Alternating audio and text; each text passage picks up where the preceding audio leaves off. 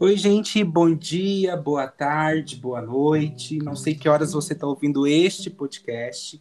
Meu nome é Marcel, o Arley, e hoje a gente vai falar um pouquinho de um tema muito especial, principalmente para os admiradores de arte. Oi, oi, gente. Eu sou Esther Oliveira e eu fico muito feliz que tenham tirado um tempinho para estar aqui com a gente.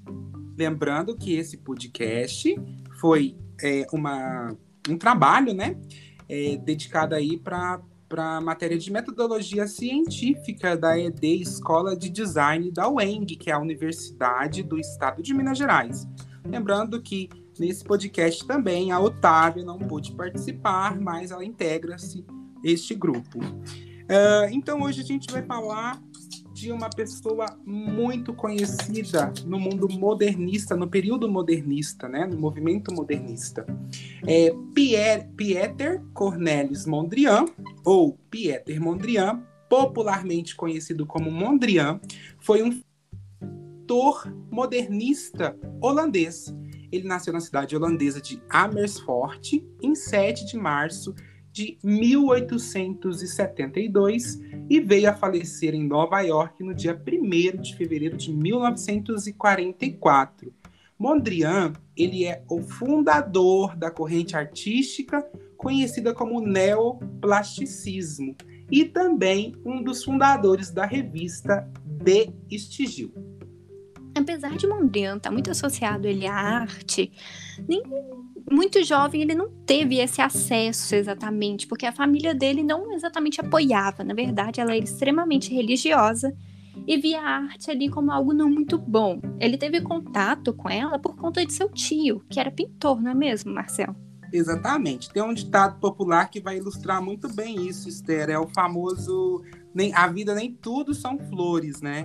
Uhum. Mas Mondrian ele viu essa oportunidade e é, falou com seu pai: pai, eu vou lecionar arte.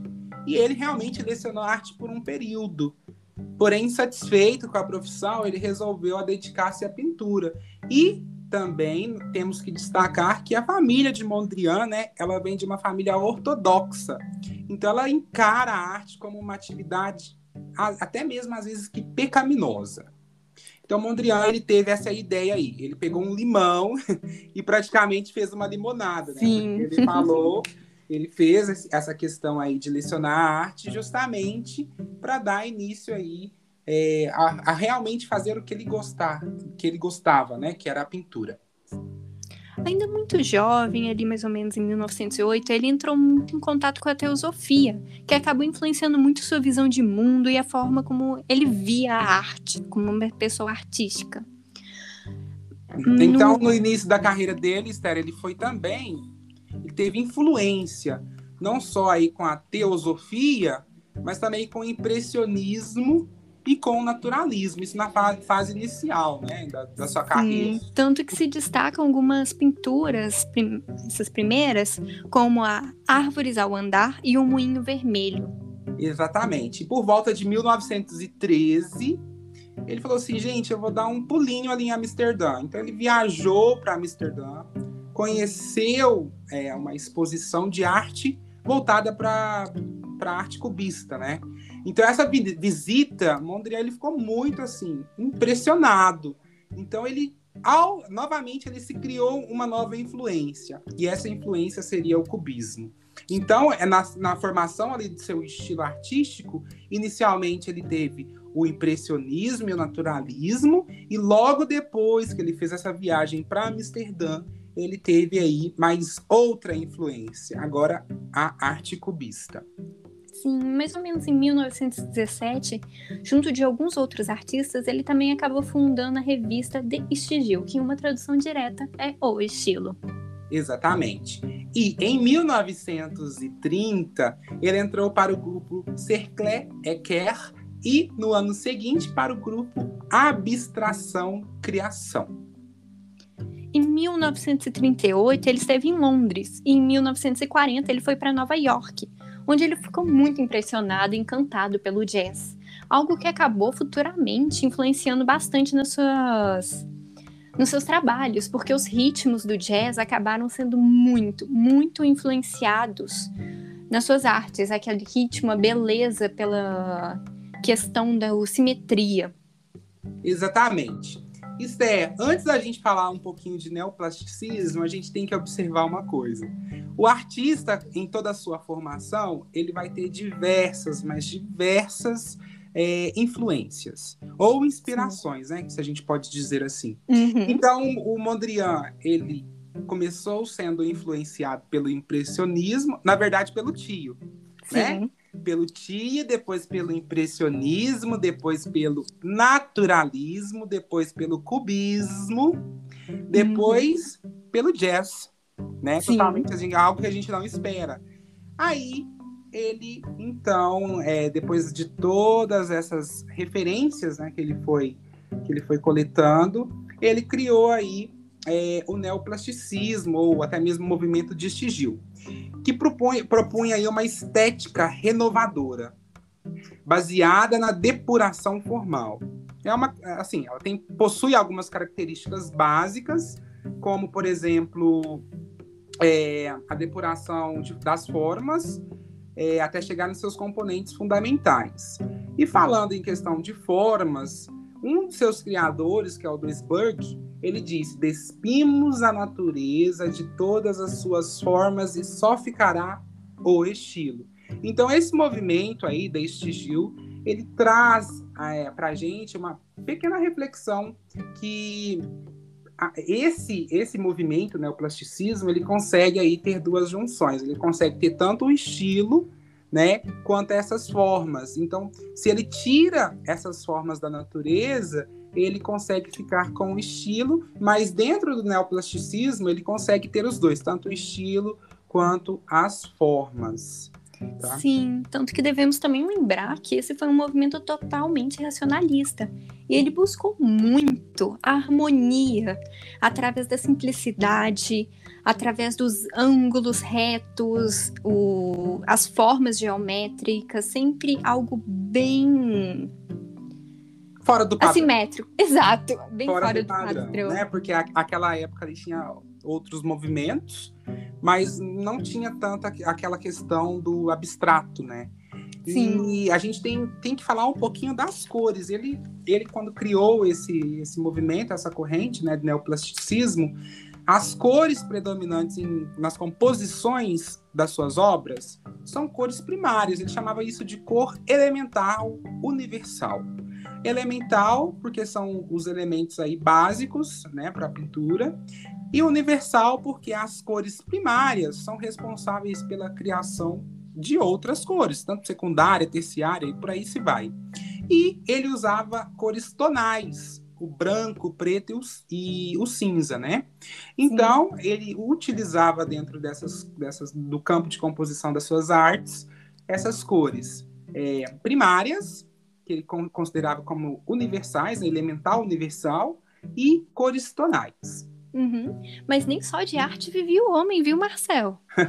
Com certeza. Ele, ele, tem grande influência no design, na arquitetura, tanto que na arquitetura a gente pode trazer em destaque a residência de Hetveld Schroeder, criada por Gert Hitveld, que foi um dos grandes membros desse, do Sigil naquela época. Ele criou uma casa que, se você pega uma foto, ela é completamente distante de todas as outras casas na, na região. Ela possui muitos ângulos retos, ela é bem moderna, para falar a verdade. E uma curiosidade sobre essa casa é que ela dentro para fora. Então ele foi ali fazendo de dentro, foi dando destaque a ambientes abertos, tirando todas aquelas decorações que ele via como desnecessárias. E surgiu essa casa que para a época era completamente distante. Ah, interessante. Quando você fala que eles tiram um pouquinho aí, fazem uma limpeza, eu penso de uma peneira que ele está pegando ali, peneirando alguma coisa. Sim. Então, Esther, vamos recapitular tudo que a gente já falou aqui, mas de uma forma mais rápida. Mondrian, assim como outros artistas, ele pega suas referências, ele vai pegar algumas influências e ele trabalha e cria um movimento de abstrato, né, de uma arte abstrata, é, chamado neoplasticismo. E ele foi influenciado aí desde o naturalismo, impressionismo, cubismo, depois até pelo jazz. E também destacou algumas obras é, abstratas, né? Ele se destacou, na verdade, com obras abstratas. A gente tem que dar enfoque principalmente à composição A, que é uma das obras mais conhecidas aí de Mondrian. E ele então fez uma evolução desse, dessas obras partindo aí para o simbolismo, né?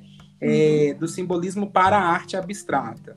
Então ele, ele, utilizava sempre em suas obras as cores primárias, que eu falei ali para você agora há pouco, sobre elementares universal, e os formatos retangulares. Sim. É... Mas e na moda? E na moda? Não, antes de falar da moda, eu quero lançar uma pergunta para você, na verdade. Sim, sim pergunte-me. Se a gente trouxesse o de para o tempo moderno, você acha que você conseguiria dar um nome? Conseguiria ter uma obra que se refere a ele? Olha, pelas algumas das características desse movimento artístico criado aí por Mondrian, eu observei que ele buscava o mínimo de informação. Eu conheço um artista minimalista, né, artista gráfico, chamado Valerson Oliveira, que, por exemplo, recriou a versão do jogo Uno, que é, é, é que é, né, é fabricado pela Mattel. Então, ele pegou uma versão que já existia, fez uma releitura para o minimalismo e recriou, então, assim, é, esse jogo. Então, respondendo essa pergunta, eu acho que se fosse aí um dos artistas, o primeiro que me vem falando de minimalismo é o Valerson Oliveira, que inclusive mora no Brasil. Mas Boa. vamos falar de moda. É, uhum. As pessoas perguntam: esse movimento ele influenciou somente a arquitetura ou design? E a resposta é não. Mondrian ele, ele influenciou principalmente nesses campos, inclusive na moda, né? Então, é, trazendo um exemplo aí, a gente tem no Brasil, não tem, Esther, um, um exemplo de arquitetura, de, de design, de ambientes sobre Mondrian. Você sabe dizer um, um exemplo? Sim, é tanto que é aqui em Minas Gerais, inclusive. É um shopping chamado Mondrian e ele fica ali no Barro Preto. Ah, e ele possui muitas características do movimento, ângulos retos, as cores, e ele é muito focado também para moda. Ai, que legal. Olha, eu vou dar outro exemplo aí para ilustrar. A gente tem a, a marca de brasileira, né, a Tokstok, famosíssima em decoração, em móveis, né, em design de forma geral de ambientes interiores. Eu consigo pegar uma referência. E no ano de, acho que de 2010, né, que eles lançaram uma coleção chamada Hype, e essa coleção ela é justamente baseada junto com os designers da marca, é, juntamente aí com o movimento Mondrian. Mas voltado aí para a moda, Esther, eu tenho o Yves Saint Laurent, né? O Yves Saint Laurent, para quem não sabe, foi um dos maiores designers, maiores estilistas aí da moda e ele criou um vestido inspirado aí na no quadro do quadro de Mondrian, né? Composição Sim. A. Então, em 1965, Yves Saint Laurent criou uma, uma, uma forma muito simples de um vestido reto, porém esse vestido ele tem as mesmas características do quadro Composição A. Ele usou jersey de lã, né? E ele usou um, um, tecido preto, né? e fez ali os painéis geométricos de cores fortes inspirados aí neste quadro.